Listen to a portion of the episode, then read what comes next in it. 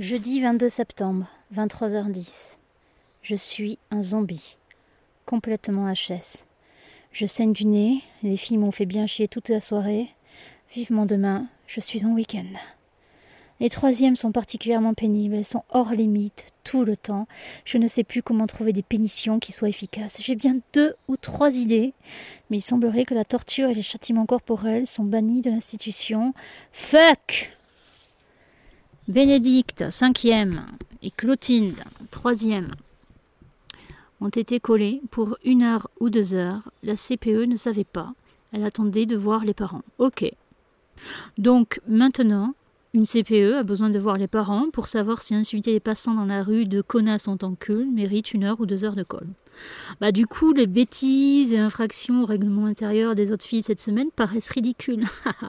J'écris ça et je me rends compte que moi aussi je punis différemment selon les cas. Je voulais retenir Christine troisième une heure entre midi et deux, mais j'ai finalement décidé de lui donner des lignes.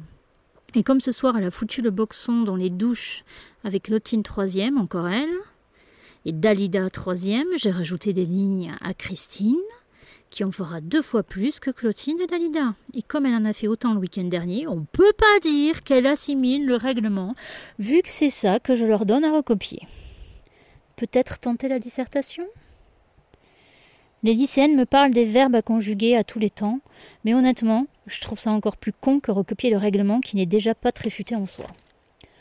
On a refouillé les chambres avec Lolita, seconde, qui a refusé de fouiller celle des troisièmes parce que ce sont ses copines. Je n'ai pas insisté, même si je sais que bien souvent à cet âge, les voleurs sont ceux qu'on ne soupçonne pas.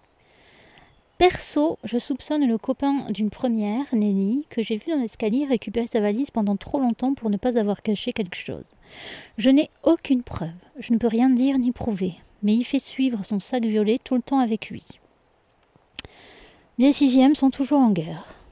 Ce coup-ci, c'est parce que les filles présentes hier ont mangé des bonbons d'une fille absente. Elles peuvent rentrer chez elles le mercredi après-midi et revenir le jeudi matin.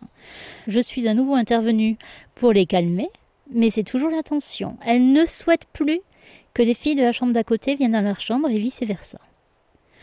Les troisièmes foutent le boxon après 22h30 et tout d'un coup elles se rendent compte qu'elles ont des devoirs à faire. Comme ça chahutait trop, j'ai ouvert la chambre vide dans le couloir des lycéennes et elles y sont et sont plutôt silencieuses, elles sont trois.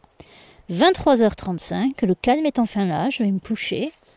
Je suis morte.